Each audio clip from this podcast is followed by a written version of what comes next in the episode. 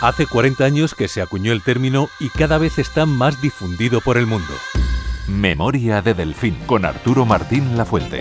Esta semana hablamos de las personas aficionadas a la cultura japonesa. Manga, anime, videojuegos, cosplay, los otaku. Memoria de Delfín. No se lo pierdan. Los domingos a medianoche, las 11 en Canarias.